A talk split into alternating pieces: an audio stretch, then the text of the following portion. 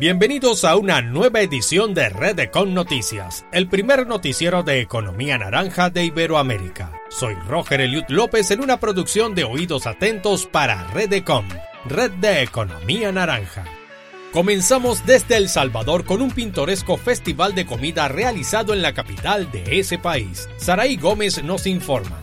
Mercadito celebró su sexto aniversario en el Museo de Arte de El Salvador, conocido como Marte. El festival Compra, Come, Bebe Local contó con más de 100 creativos que ofrecieron productos locales hechos con manos salvadoreñas, además de música en vivo, comida para todos los gustos, en uno de los mejores lugares de la capital. La celebración del sexto aniversario se realizó el sábado 19 y domingo 20 de junio. Puedes conocer más de esta actividad en el Instagram oficial arroba el SV. Reportó Saray Gómez de la Maleta Producciones para Redecon Noticias. Nuestra corresponsal Mariana Muñoz nos informa desde México sobre la devolución de piezas arqueológicas que pertenecen al legado cultural de esa nación.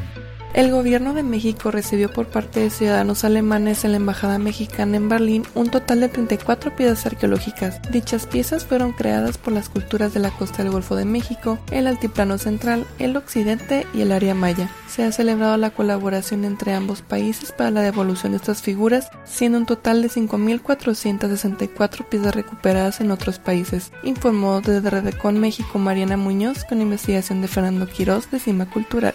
Y una convocatoria para organizar al sector cinematográfico se está realizando en Honduras. Con los detalles, Isabel Monzón. El Consejo Nacional de la Industria Cinematográfica y la Dirección General de Cine, en el marco de la aplicación de la Ley del Séptimo Arte, invitarán a participar a los representantes de la industria de las artes y cinematografía en Honduras, a fin de crear de manera oficial Academia de Cinematografía y Artes Visuales de Honduras. El próximo lunes 28 de junio dará inicio la mesa de trabajo, donde en conjunto todos los delegados de los sectores que conforman la industria cinematográfica en el país trabajarán para formular los estatus y reglamentos que que garantizarán la transparencia en las funciones que realice la Academia de Cinematografía y Artes Visuales en Honduras, informó para Redecom Noticias Isabel Monzón de Grandes Ideas desde Tegucigalpa, Honduras. Conozcamos ahora los detalles de una importante donación de obras artísticas al Museo de la Universidad de San Carlos de Guatemala. Nuestra corresponsal Brenda Santizo con más información.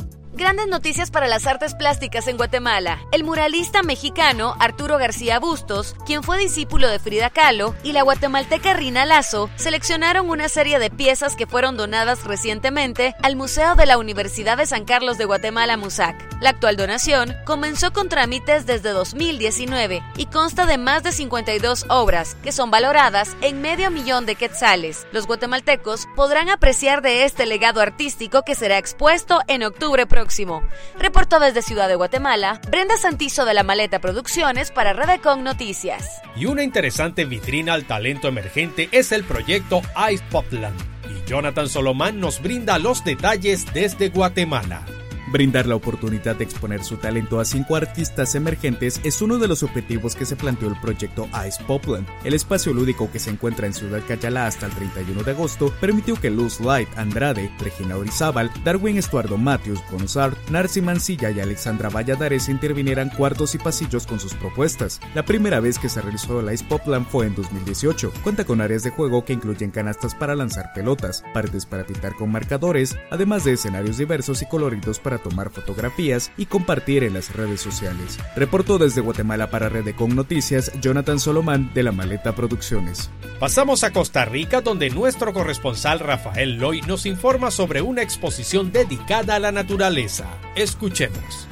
El Ministerio de Cultura y Juventud invita al público a disfrutar de cuatro muestras artísticas en pro del ambiente, ubicadas en el Centro Cultural Histórico José Figueres Ferrer. El recorrido inicia con la muestra Fotografías Natura, prosiguiendo con el proyecto audiovisual Biodiversidad de la Tierra, disponibles hasta el 3 de julio, continuando con la escultura Tiburón Martillo. Por último, la Pinacoteca Aves de Costa Rica y del Mundo de la A a la Z, disponibles hasta el 10 de julio. Los horarios al público son de martes a sábado de 8 a 4 pm. Para obtener más información visite www centrojosefigueres.org. Reportó Rafael Hoy de la Maleta Producciones para Redecon Noticias. Cruzamos el Atlántico para adentrarnos en el fascinante mundo del jazz desde Valencia, España. Marlene Gómez con más información. El Festival de Jazz del Palau de la Música, en su versión número 24, se estará celebrando hasta el próximo 31 de julio en el Teatro Principal de Valencia. En esta oportunidad trae un cartel ecléctico que reúne jazz fusión, jazz flamenco, jazz clásico y lo mejor del jazz valenciano. Mayor información en cultura.valencia.es. Informó para Redecon Noticias Marlene Gómez desde Valencia, España. Una ejemplar política de respaldo a la danza nos la presenta desde Colombia Giovanni Peña Betancourt. El Ministerio de Cultura en Colombia, a través del grupo de danza, ha habilitado 11 convocatorias del Programa Nacional de Estímulos 2021 para apoyar y fortalecer las artes dancísticas en el país. Dicha convocatoria va dirigida a coreógrafos, grupos, escuelas, academias y compañías de danza de todas las regiones. Para la respectiva presentación de los proyectos se deberá realizar de manera virtual el registro y a través del enlace estímulos 2021.mincultura.gov.co. El Programa Nacional de Estímulos, de acuerdo con la Constitución de Colombia, su Ley General de Cultura y el Plan Nacional de Desarrollo, tiene como propósito apoyar iniciativas presentadas por artistas, creadores, investigadores, emprendedores y gestores culturales colombianos, bien sea en el ámbito nacional o internacional. Les informó Giovanni Peña Betancur para Redecon Noticias desde Medellín, Colombia. Llevar un registro de la diversidad étnica y cultural en un país es de vital importancia para ejecutar políticas destinadas a mejorar los servicios y fomentos a la cultura tal como nos informa Álvaro Molina con la siguiente información que nos trae desde Perú. El Ministerio de Cultura resaltó la aprobación de los lineamientos para la generación de servicios con pertinencia cultural a través de la incorporación de la variable étnica en las entidades públicas que permitirá que casi 7 millones de ciudadanos indígenas y afroperuanos ejerzan su derecho a la autoidentificación étnica. Esto permitirá que las instituciones a escala nacional registren la diversidad étnico-racial de la población usuaria de un servicio determinado, conllevando a que dicha información permita, entre otros, a la formulación de mejores políticas e intervenciones estratégicas y con enfoque intercultural. Álvaro Molina de la Maleta Producciones para Redecon Noticias. La Serie Internacional de Políticas Públicas para la Cultura en el marco de los 300 años de la Universidad Central de Venezuela continúa sus actividades, esta vez enfocada en la literatura y la historia.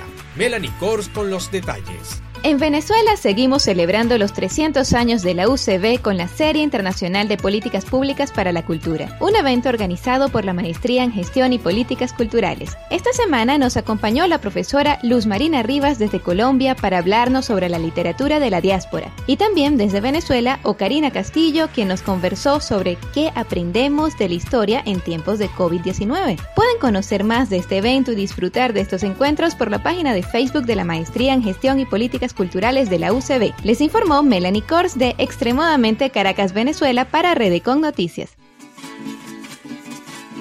Buenas noches, doy, señores. Y lo que escuchamos al fondo se trata de la parranda de San Pedro tradición ancestral de la ciudad venezolana de Guatire a celebrarse el próximo martes 29 de junio. Festividad basada en la leyenda del milagro concedido por San Pedro a la negra María Ignacia, esclava de una antigua hacienda, y como tributo al favor concedido por el santo prometió que cada 29 de junio le bailaría en su nombre. Y así, esta parranda reconocida desde 2013 como Patrimonio Cultural Inmaterial de la Humanidad se celebra cada año. Con esta información finalizamos esta edición, no sin antes invitarlos a seguirnos en nuestras redes sociales como arroba inforedecon en Facebook y arroba piso bajo redecon tanto en Instagram como en Twitter. También pueden escucharnos a través de las plataformas de Anchor, Spotify y Google Podcast como Redecon Noticias. Contáctenos a través de WhatsApp por el más 57 301 786 4048 bajo la dirección de Giovanni Peña Betancourt y este servidor Roger Eliud López en la producción y narración. Nos despedimos hasta una próxima edición, cuando volveremos con más de la movida naranja iberoamericana en Red Con Noticias. Hasta una próxima oportunidad.